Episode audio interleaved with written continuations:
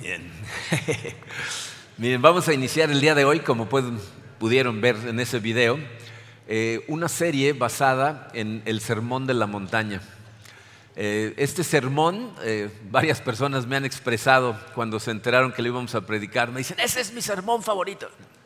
Es el sermón favorito de mucha gente.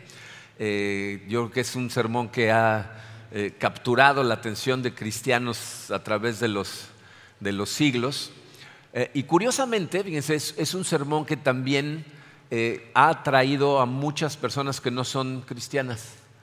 Yo he escuchado a oradores seculares utilizar porciones de este sermón en, sus discursos, aunque normalmente lo hacen fuera de contexto, ¿no? o sea, no, no necesariamente lo contextualizan correctamente, pero lo utilizan.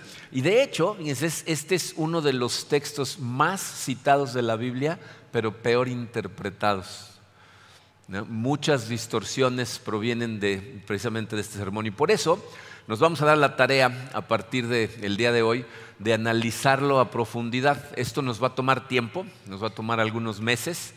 Eh, eh, la buena noticia es que no hay prisa, ¿no? O sea, así es de que nos va a tomar el tiempo que nos va a tomar. Para que vean a la velocidad a la que nos vamos a ir, el día de hoy nos vamos a concentrar en el capítulo 5, versículos 1 y 2. ¿Okay? Vamos a leerlos, vamos a orar y vamos a platicar respecto a este sermón. Mateo 5, versículos 1 y 2 dice así, cuando vio a las multitudes, se refiere a Jesucristo, evidentemente, dice, subió a la ladera de una montaña y se sentó. Sus discípulos se le acercaron y tomando él la palabra comenzó a enseñarles diciendo, y ahí empieza el sermón. Vamos a dar gracias a Dios. Padre Santo, te, te agradecemos con todo el corazón, Señor, el amor que tú nos has mostrado. Eh, te agradecemos profundamente, Señor, el, que hayas dejado registradas estas palabras de tu Hijo Jesucristo para nosotros. Eh, este sermón que es tan completo, tan profundo, Señor, eh, y ahora iniciamos su estudio, necesitamos pedirte ayuda. Sé, Señor, que a través de estas semanas, meses, el tiempo que nos tome verlo, va a tocar fibras muy profundas y sé, Señor, lo que puede suceder en el corazón de una persona si le da entrada a tu palabra verdaderamente. Entonces te pido, Señor, que, tú seas nuestro guía, que sea tu espíritu el que nos hable. Eh, permítenos tener un corazón eh, receptivo a tu palabra, Padre. Te lo pido en el poderoso nombre de tu Hijo Jesucristo. Amén. Miren, como les decía, este sermón, tristemente, eh, es uno de los textos peor interpretados por muchas personas en la Biblia porque sacan algunas cosas de contexto, eh, como que eh, enfatizan algunas verdades en perjuicio de otras y lo que resulta pues, son herejías. y la pregunta es, ¿cómo podemos nosotros evitar que eso suceda cuando estamos estudiando la Biblia? La respuesta es muy simple. Siempre tenemos que ir de lo general a lo particular. Es decir, tenemos que estudiar primero el todo, el contexto general de un texto que estamos estudiando y después estudiar los detalles. Cuando lo hacemos de esa manera, estudiar el todo nos ayuda después a entender los detalles eh, de una mejor manera. Entonces no podemos desviarnos del contexto general de la Biblia cuando estudiamos un versículo. Por eso es que vamos a hacer el día de hoy lo que siempre hacemos. Si ustedes han participado en varias de nuestras series, saben que siempre empezamos con un sermón introductorio que analiza los aspectos generales de todo lo que vamos a estudiar en la serie y después nos vamos a los detalles y eso es lo que vamos a hacer el día de hoy. El día de hoy vamos a hacer simplemente una introducción general al sermón de la montaña, analizando algunos puntos muy importantes. Sé que hay algunas cosas que vamos a estudiar el día de hoy que ya sabes o ya deberías de saber pero que es muy importante recordarlas antes de empezar a estudiar estas cosas, porque tenerlas en mente va a hacer que estas palabras realmente impacten tu corazón. Entonces vamos a empezar, dice el número uno en su programa, dice trasfondo del sermón. Necesitamos tener un marco de referencia que nos ayude a entender el contexto bíblico, político y aparte religioso que encontró Jesucristo eh, cuando llegó a, la tierra. Entonces vamos a empezar con el contexto bíblico, en dónde se encuentra este sermón. Bien, el sermón se encuentra en el libro de Mateo, que como ustedes saben, es el primer libro del Nuevo Testamento. Eh, después de que Dios habló a través del profeta Malaquías en el Antiguo Testamento, viene un periodo de más o menos 400 años de absoluto silencio. No hay revelación por parte de Dios eh, durante 400 años. Eh, durante ese tiempo hubo un grupo de gente que la Biblia les llama el remanente fiel, gente que se mantuvo fiel a Dios y esperando que se cumplieran las promesas que le habían hecho a sus antepasados.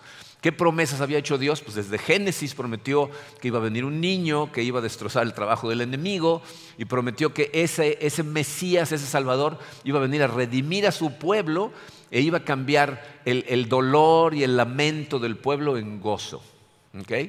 Hay gente que se mantuvo fiel, eh, podemos ver ejemplos de eso al principio del Nuevo Testamento, cuando Jesucristo es presentado en el templo, ¿se acuerdan? Eh, se encuentra con un señor que se llama Simeón, al cual el Espíritu Santo le había revelado que no iba a morir hasta que viera la promesa de Israel y cuando ve a Jesucristo dice, ya me puedo morir, ya lo vi. ¿No? Está la profetisa Ana, que dice también palabras similares. La cosa es que ese grupo de gente están esperando las promesas. Entonces, el propósito del Evangelio de Mateo es precisamente anunciar que Dios ha cumplido en Cristo las promesas que había venido prometiendo. O sea, Jesús es ese niño del que se habla en Génesis, es ese descendiente de Abraham a través del cual todas las familias de la tierra van a ser bendecidas, es ese hijo de David que va a tomar el trono y el trono va a durar para siempre. O sea, se están cumpliendo las promesas del Antiguo Testamento en Cristo. Por eso, si encontramos en el Evangelio de Mateo, hay más citas acerca del Antiguo Testamento que en los otros tres evangelios juntos.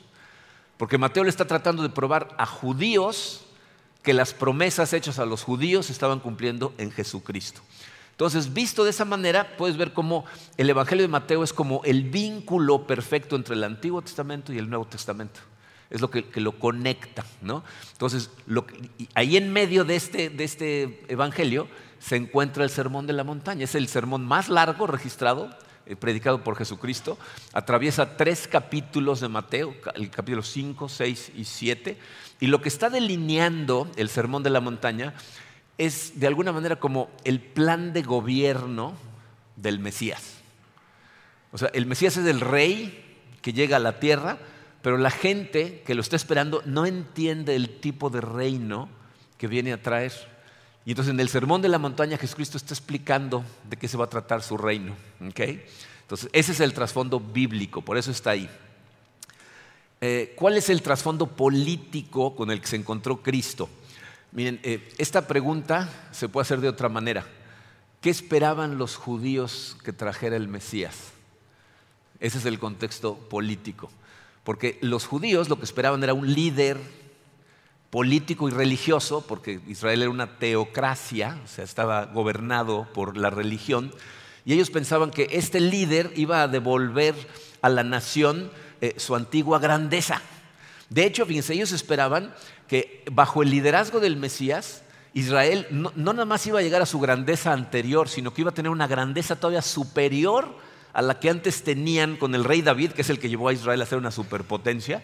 Ellos pensaban, este Mesías va a convertir a Israel en la nación más poderosa de la tierra y no por un periodo de tiempo, por el resto de la eternidad. Ya para siempre Israel va a ser la superpotencia. Eh, ese es el contexto político en el que Jesucristo entra en escena y por eso cuando empieza a delinear su, plan, su reino, el tipo de reino que trae, esto causa una impresión muy profunda en algunas personas, pero en otras lo que causa es una desilusión espantosa. ¿Por qué? Porque los ideales y principios que explica Jesucristo en el Sermón de la Montaña van totalmente en contra de, lo que muchos judíos anhelaban en su corazón que el Mesías iba a venir a hacer. E, e, e, el programa de gobierno de este Mesías es principalmente espiritual, interno, y no político o social. O sea, esto hagan de cuenta que es el discurso del nuevo gobernante, pero no habla de reformas sociales, no habla de que ya los pobres van a dejar de ser pobres y de cómo va a igualar a todos. O sea, no, no habla en lo más mínimo de esas cosas. En otras palabras, dice Cristo está más preocupado por lo que la gente es que por el tipo de sistema en el que vive.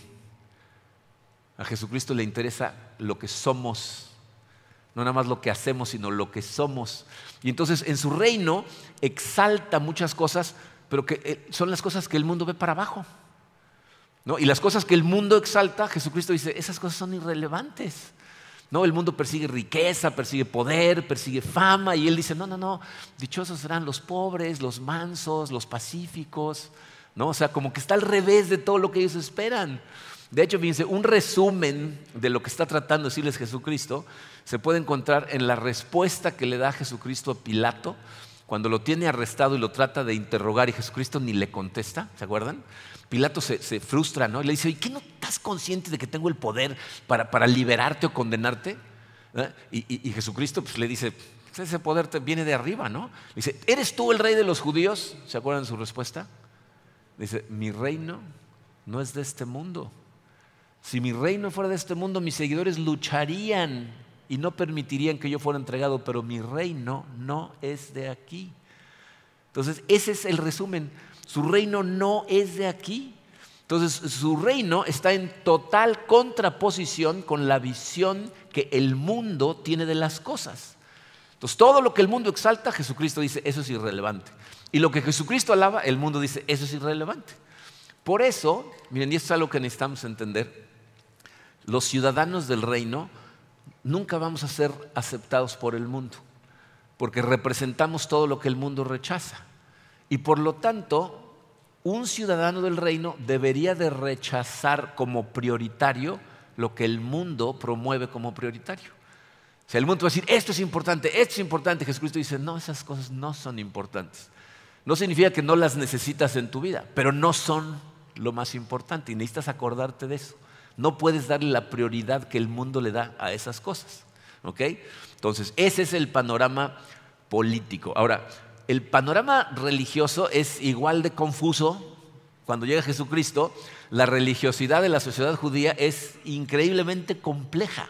Miren, y estas son cosas que ya hemos mencionado eh, y es importante que realmente se te queden grabadas. Ahorita les voy a decir por qué. Eh, porque cuando llega Jesucristo al escenario religioso, hay cuatro grupos muy fuertes que se están disputando la superioridad religiosa del pueblo de Israel. Están los fariseos, los saduceos, los esenios y los celotes. Necesitas aprender lo que significa cada uno de esos grupos, porque si analizas a la iglesia en este momento, te vas a dar cuenta que esos cuatro grupos todavía existen. Y necesitas entender en lo que están equivocados. Los fariseos eran un grupo de personas que pensaban que para, ser un buen creyente, para ser un creyente devoto de Dios, lo que tenías que hacer es mantener las tradiciones antiguas y cumplir hasta el más mínimo detalle las cosas que requerían los rabinos. Y el problema es que los rabinos muchas veces tenían una interpretación ridícula de la ley de Moisés. Pero para los, fariseos tenías que seguir hasta el más mínimo detalle los extremos ridículos que inventaban los rabinos por encima de lo que Moisés les había dicho. Luego tenemos a los saduceos, para los saduceos, esas cosas que a los fariseos les parecían importantísimas, ellos no les dan la menor importancia. No les parece importante. Los saduceos son liberales al, grado más extremo de la palabra. Rechazaban todas las tradiciones de los ancianos, pero también rechazaban muchas de las enseñanzas que venían en el Antiguo Testamento. Los saduceos no creían en la resurrección, no creían en milagros, no creían en ángeles, ni siquiera creían en una vida en el más allá. ellos no creían en una vida después de la vida. Su filosofía era, hay que vivir en el presente sin preocuparse mucho por el futuro. Luego tenemos a los esenios. Los esenios era un grupo de creyentes que pensaban que seguir correctamente a Dios solamente era posible si te separabas totalmente de la sociedad si te aislabas, si no permitías contacto alguno con una persona que no creyera exactamente igual que tú, y eran muy extremos en las reglas que seguían. Entonces ellos son los que se alejaron de Jerusalén y se fueron al Mar Muerto, a Cumarán, ahí es donde encontraron los rollos del Mar Muerto, esos eran esenios que estaban ahí aislados de toda la sociedad.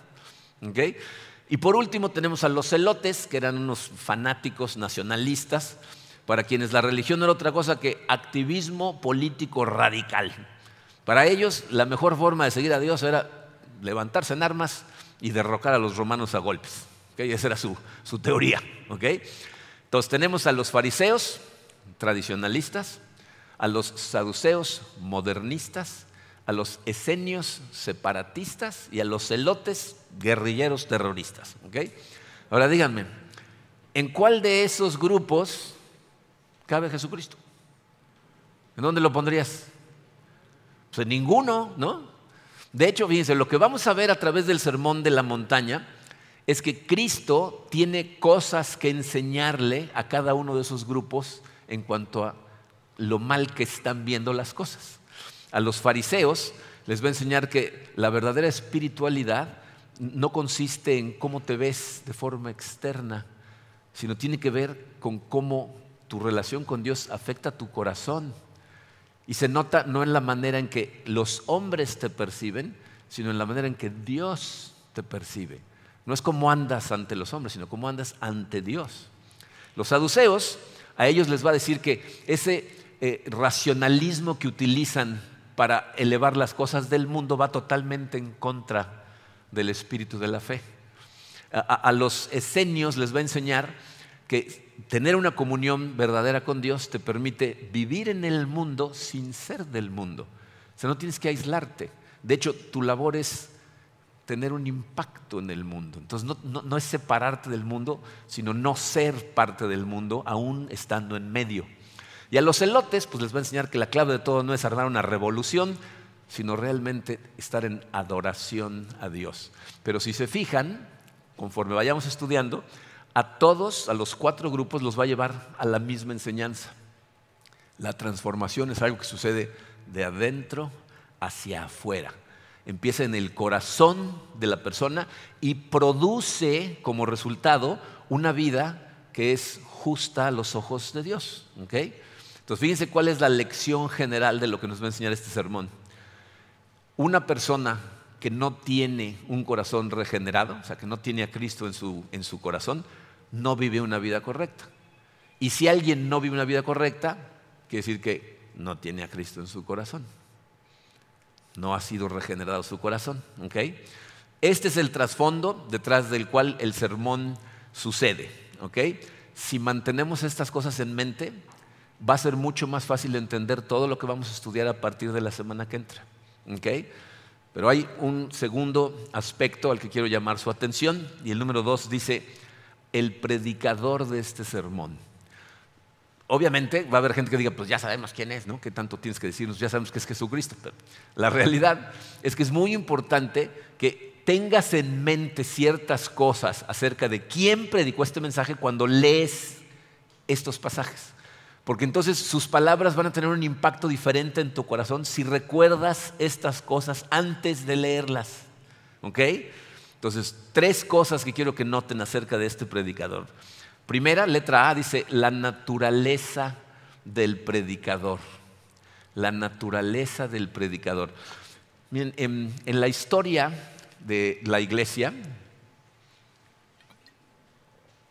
ha habido increíbles predicadores. O sea, poderosos predicadores con sermones impactantes. Pedro en su primer sermón convirtió a tres mil personas. Yo tengo colecciones de sermones, escucho a muchos pastores contemporáneos, algunos de ellos que son impactantes, y tengo libros con colecciones de sermones de gente que predicó hace 300, 200, 100 años. Muchos de ellos de verdad impactantes, pero absolutamente todos los hombres que predicamos cometemos errores. Todos. Yo he escuchado a muchos pastores que te impresionan con sus enseñanzas y de repente de memoria dicen, y en este pasaje que dice no sé qué, y vas a ese pasaje y no es ese pasaje. ¿no? O, gente que te cuenta historias que ni siquiera está segura de que sucedieron, o que exageran, o, como nosotros que la semana pasada pusimos un versículo y era otro, ¿no? O sea, todos nos equivocamos. Pero este predicador, fíjate, para, recordar quién es, tienes que eh, acordarte de cómo empieza el Evangelio de Juan. ¿Se acuerdan cómo empieza el Evangelio? Dice, en el principio el verbo estaba con Dios y el verbo era Dios y el verbo se hizo hombre. A través del verbo todas las cosas fueron creadas. Sin él nada de lo que existe llegó a existir.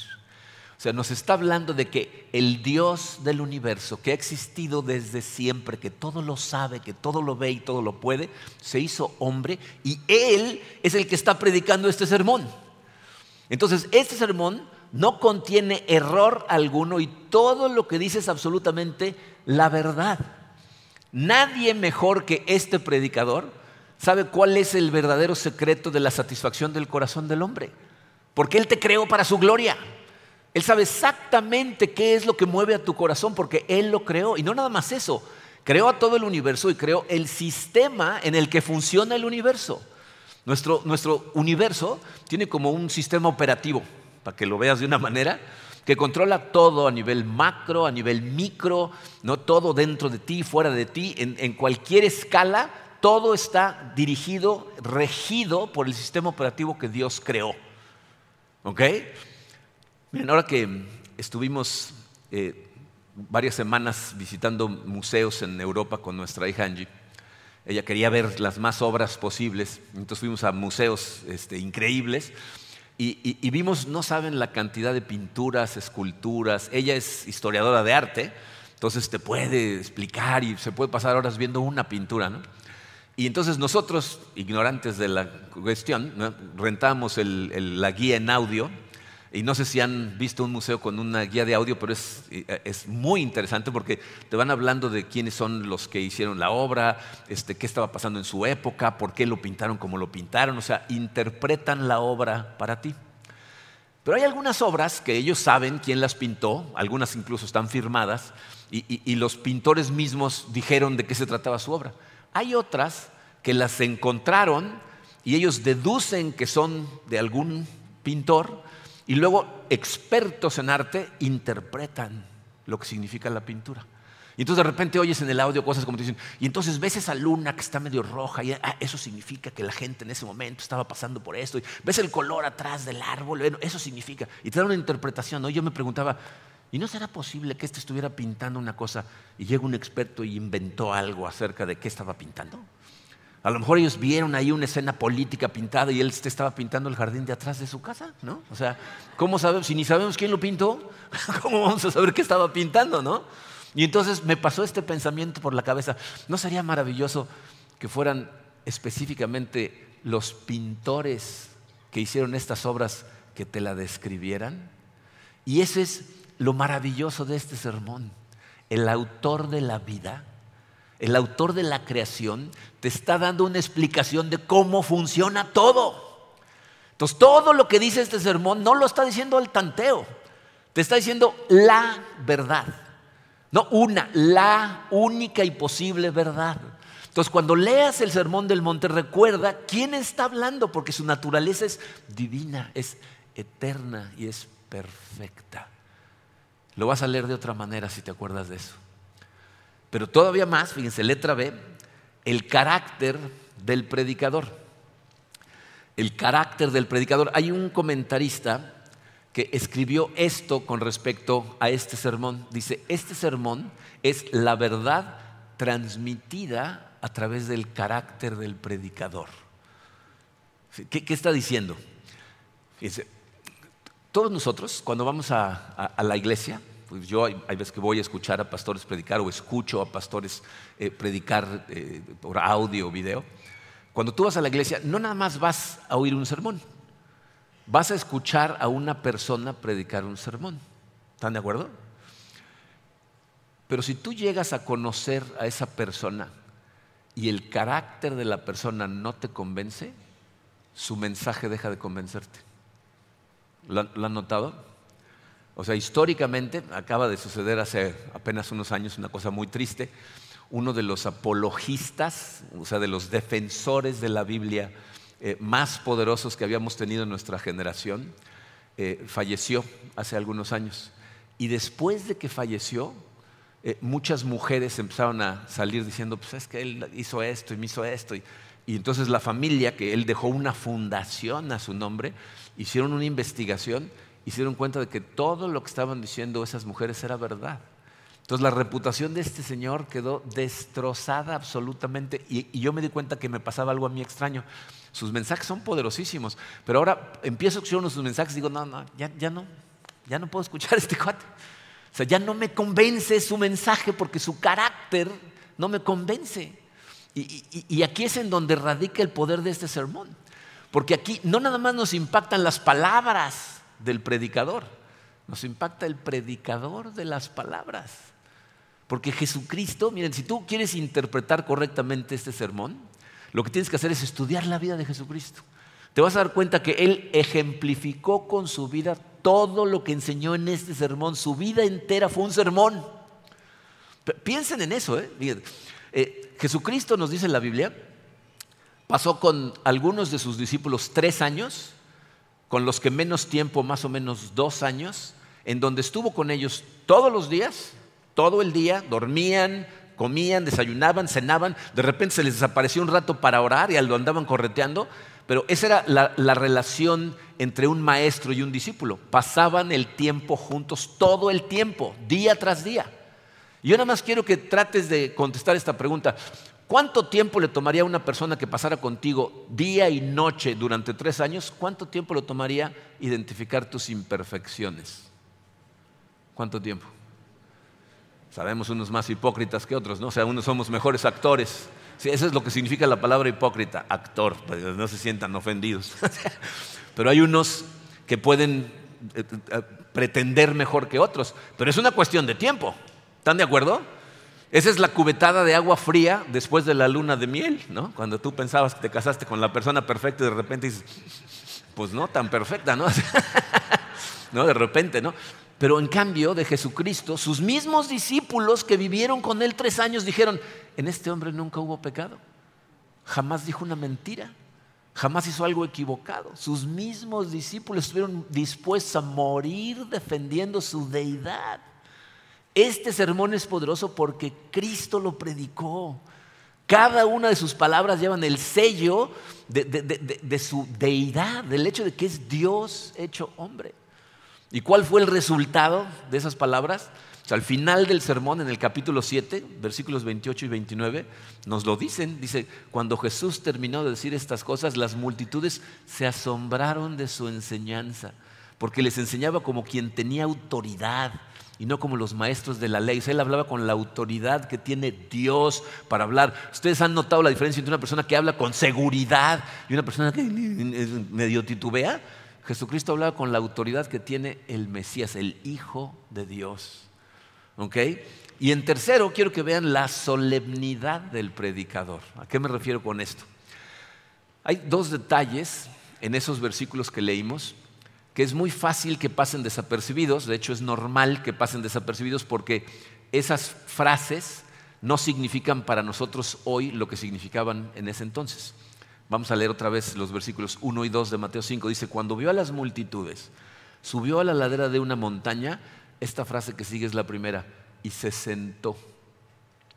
Sus discípulos se le acercaron, esta es la segunda frase, y tomando él la palabra, comenzó a enseñarles. Dice, sentarse a enseñar era una costumbre que tenían los maestros de esa época.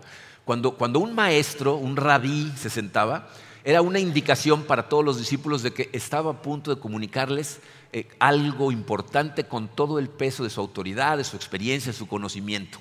Si, un, maestro de Israel iba enseñando mientras iba caminando, o cuando estaban parados en alguna esquina, esa, esa, enseñanza se consideraba informal, no oficial, pero cuando se sentaban a enseñar, la, enseñaba, la enseñanza como que tomaba un matiz diferente una importancia diferente para los escuchas.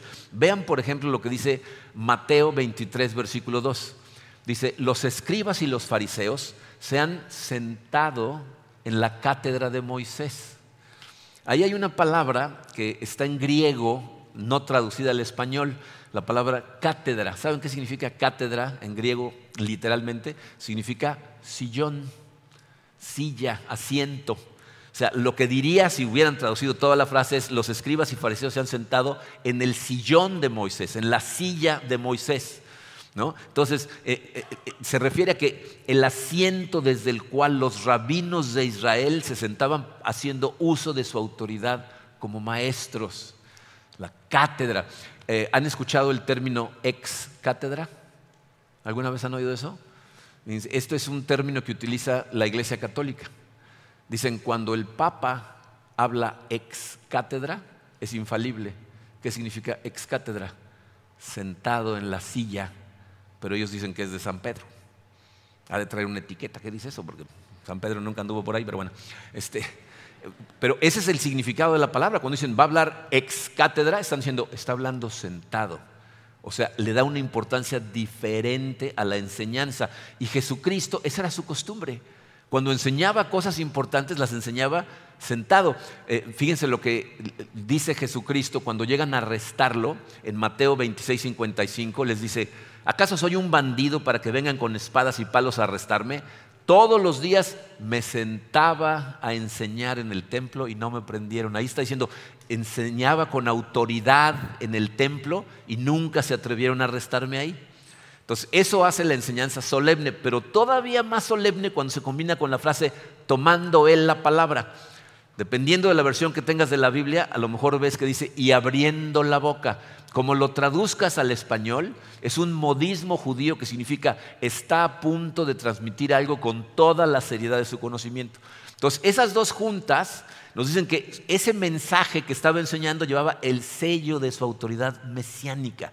Era un comunicado oficial en donde nos estaba diciendo cuál iba a ser la normativa espiritual de su reino. Voy a hacer un comentario muy rápido, que es algo que me parece interesante que sepan. Eh, porque algunas personas dicen, ¿por qué lo enseñó en una montaña? ¿Por qué no dijo ese sermón sentado en una sinagoga? ¿No?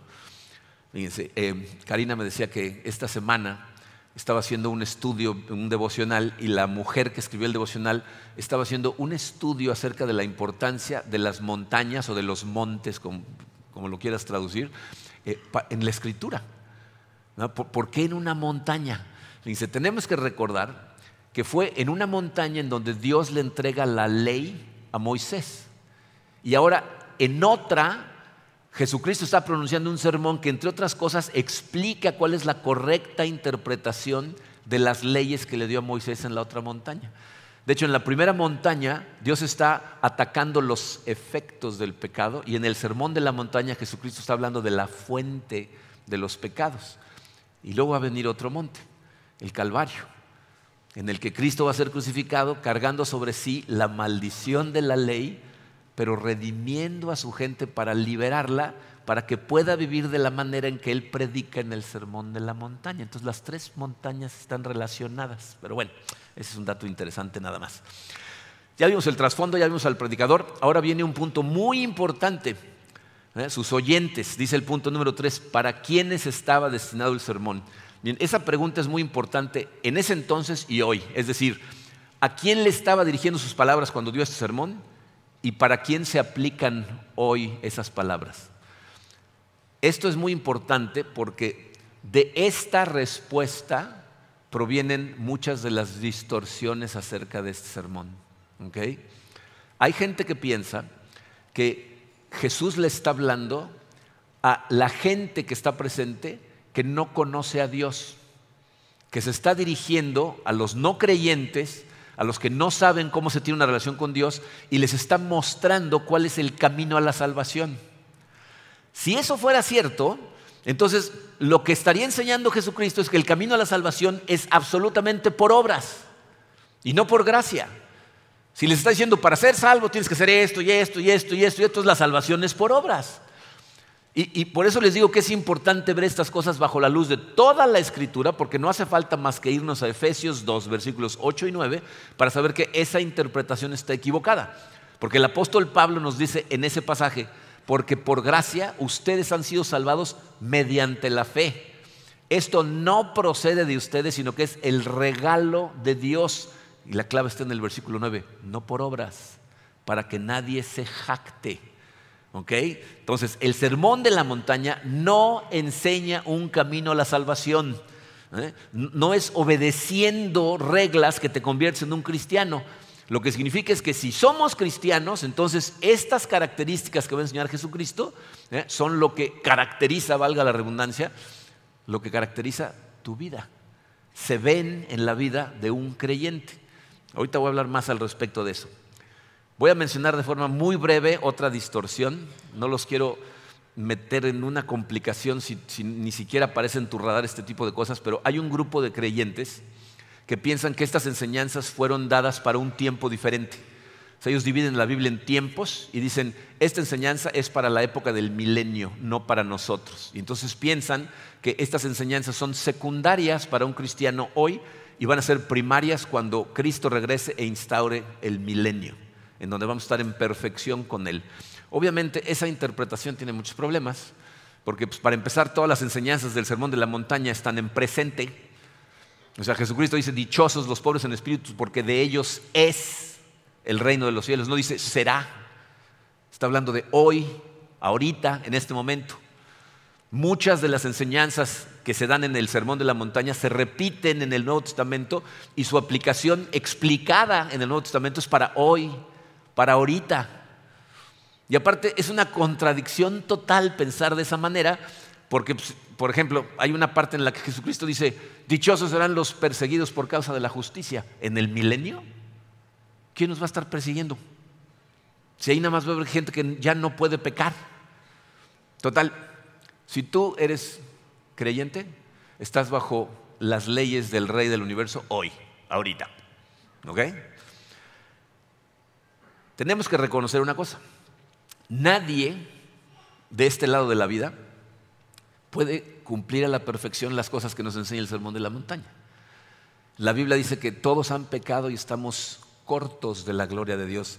Dice, se han privado, pero esa palabra se puede traducir, se quedan cortos de la gloria de Dios. ¿Por qué cortos? Porque Dios es perfecto y demanda perfección, pero siempre nos quedamos cortos a la perfección de Dios. Por eso la salvación es por gracia. Porque si fuera por obras, no se salvaría nadie. Todos nos vamos a quedar cortos de la gloria de Dios. Nunca vamos a enseñar aquí que alguien puede llegar un momento en donde diga, ya alcancé la perfección. Eso es imposible. Pero tampoco vamos a, de alguna manera, rebajar las demandas que hace Dios a nuestra santidad simplemente para hacerte el camino más fácil a ser cristiano. Porque hay lugares en donde dicen, no, está bien, ya entregaste tu corazón a Cristo, ya puedes vivir como tú quieras. O sea, que sea más fácil llenar la iglesia. Ese no es el objetivo. Dios sí espera que haya una transformación en tu corazón que se nota. ¿Ok? De hecho, fíjense, ¿para quién entonces estaba predicado este sermón? ¿Para quién? creo que el pasaje es muy claro. Cuando vio a las multitudes, subió a la ladera de una montaña y sentó. Sus discípulos se le acercaron y tomando la palabra comenzó a enseñarles. Sus discípulos es a las personas a las que le está hablando. Entonces la pregunta es, ¿quiénes son sus discípulos? ¿Cómo podemos distinguir en el montón de gente que ve ahí quiénes eran discípulos de Cristo y quiénes no? Hay una forma muy fácil de identificarlo. Este no es el primer sermón que predicó Jesucristo. Predicó otros sermones antes, pero la esencia de lo que enseñaba antes era diferente. Les voy a mostrar qué decía en Marcos 1, versículos 14 y 15. Dice, después de que encarcelaron a Juan, Jesús se fue a Galilea a anunciar las buenas nuevas de Dios. Se ha cumplido el tiempo, decía. El reino de Dios está cerca. Arrepiéntanse y crean las buenas nuevas. ¿Cuál era su sermón? Arrepiéntete, aléjate del mundo, cambia de dirección, ven hacia Dios y cree en el Evangelio de Cristo que te salva por gracia. Entonces, ¿quiénes son sus discípulos? Los hombres y mujeres que escucharon ese mensaje, le creyeron y entonces se arrepintieron y empezaron a seguirlo, alejándose de las cosas del mundo y creyendo en el mensaje de salvación de Jesucristo. A esas personas les está hablando. Ahora, evidentemente, presentes en ese momento, hay montones de personas que no habían creído, no se habían arrepentido y estaban en necesidad de, salvación. Esa es la razón por la que al final del sermón les habla a ellos. Si se van al capítulo 7, al final, los últimos tres puntos que hace Jesucristo es hablándole a la gente que todavía no se ha arrepentido y no ha creído. Les habla de la puerta estrecha y de la puerta ancha. Les habla de la importancia de no dejarse engañar por los falsos profetas. Incluso les hace, fíjense, les, les deja muy clara la importancia de la obediencia. Les dice, muchos me dirán, Señor, Señor, y yo les voy a decir, jamás te conocí porque mis discípulos son los que obedecen a mi Padre. Habla de la importancia de la obediencia y termina con los dos cimientos, ¿se acuerdan? La roca, la arena, el que construye sobre roca, el que construye sobre... O sea, ahí le está hablando a los no creyentes al final, que de alguna manera, si se dan cuenta, es lo mismo que hacemos aquí. Nosotros, cuando yo estoy predicando, cuando Emilio está predicando, le estamos hablando primordialmente a creyentes, pero generalmente cómo terminamos nuestros mensajes, haciendo un llamado a las personas que no lo conocen, tratando de hacerles ver que Dios los ama, por eso los trajo, está tratando de acercarte a Él para redimirte, porque quiere tener una eternidad contigo. Pero empezamos hablándole primero a los creyentes. ¿ok? Entonces, durante los siguientes meses vamos a estar estudiando este sermón, empezando por la semana que entra. Pero antes de terminar, quiero rápidamente analizar cinco puntos de por qué es tan importante tomarnos el tiempo de estudiar este sermón detenidamente. Cinco puntos a toda velocidad. Número uno, nos enseña la absoluta necesidad que tenemos de la obra redentora de Cristo. Conforme estudiemos este sermón te vas a dar cuenta que es imposible vivir de esa manera. O sea, que tú por tus propias fuerzas puedas ser el tipo de persona que se describe ahí, es imposible. Entonces, eso te hace saber la necesidad desesperante que tienes de la redención de Cristo, de que obre en tu corazón. Porque si Él no obra en tu corazón, no va a haber transformación. Lo necesitas a Él. Y este sermón lo va a hacer patente. ¿no? Necesito de ti, Señor. ¿Ok? Número dos, nos va a ayudar a comprobar qué tan genuina es nuestra fe. La semana pasada hablábamos de lo importante que es examinar nuestra fe. ¿Cómo la examinamos? Pues la comparamos contra este estándar. Conforme vayamos avanzando, tú te tienes que preguntar, ¿ese soy yo? ¿Ese es mi corazón? ¿Esa es realmente la manera en que mi corazón eh, eh, enfrenta las diferentes cosas de la vida? O sea, te tienes que ir cuestionando. Por eso, por eso Jesucristo enseña que eh, eh, el mundo es de los pobres en espíritu, es decir, de los humildes ante Dios. Tienes que humillarte ante Dios. Y si tú no eres consciente de lo que cuesta luchar contra la corrupción que hay en tu corazón, significa que ni siquiera lo estás intentando. Pero esto te va a servir para probar cómo va tu fe. Número tres, nos muestra la forma más efectiva de evangelizar al mundo. ¿Ah? ¿Cuál es la forma más efectiva de impactar el mundo a nuestro alrededor? Este sermón nos lo muestra, les voy a decir por qué. Fíjate, Jesucristo, en una parte de esta enseñanza que vamos a ver dentro de algunas semanas, le dice a la gente, después de hablarles de las bienaventuranzas, les dice, ustedes son la sal de la tierra. ¿Qué está diciendo? Hay diferentes formas de, interpretar eso. ¿no? Puede estar diciendo, ustedes son lo que le da un sabor diferente a la sociedad en la que viven. O ustedes son, la sal sirve para preservar, ¿no? Ustedes son los, los preservadores de, de, la moralidad que Dios nos enseña en su palabra. En otras palabras nos está diciendo, ustedes deben ser diferentes. La gente tiene que verlos y notar que hay una diferencia en la manera en la que tú vives tu vida, enfrentas tus problemas, tu adversidad. Tienes que ser diferente. El apóstol Pedro, en su primera carta, en el capítulo 3, dice que debemos estar dispuestos y preparados para darle a la gente razón de la esperanza que tenemos. ¿No? Dice, está preparado para que cuando la gente te pregunte, ¿y por qué tienes esa esperanza? Le puedas responder. Pero dime, ¿por qué te iban a preguntar? Solamente te va a preguntar alguien que te vea enfrentar una situación y vea algo diferente. Si te ven igual que todos los demás, si vives exactamente igual que todo el mundo y te derriban las cosas y, todo el tiempo estás deprimido y consternado y, vienen tentaciones y caes, si vives exactamente igual que ellos, alguien te va a preguntar, ¿cómo le haces? Pues no, no te tienen que preguntar, ellos le hacen igual. Es cuando te ven con fortaleza, con paz, atravesar por tormentas y seguir adelante que dicen, oye, por favor dime de dónde sacas esa fortaleza porque yo quiero de lo mismo.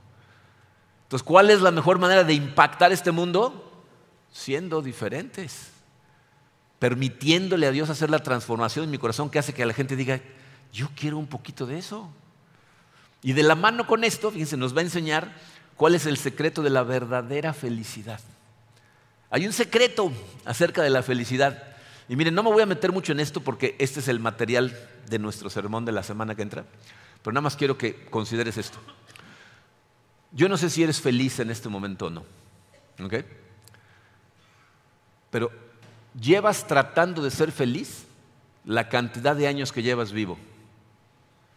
Porque el ser humano todo lo que hace lo hace para tratar de ser feliz, todo.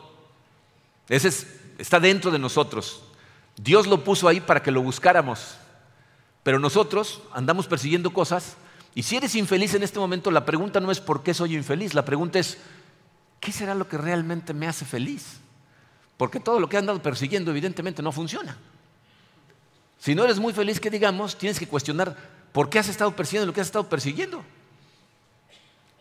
En este sermón nos van a decir cuál es el secreto de la felicidad, que lo van a ver en otras semanas, para que vengan, ¿ok?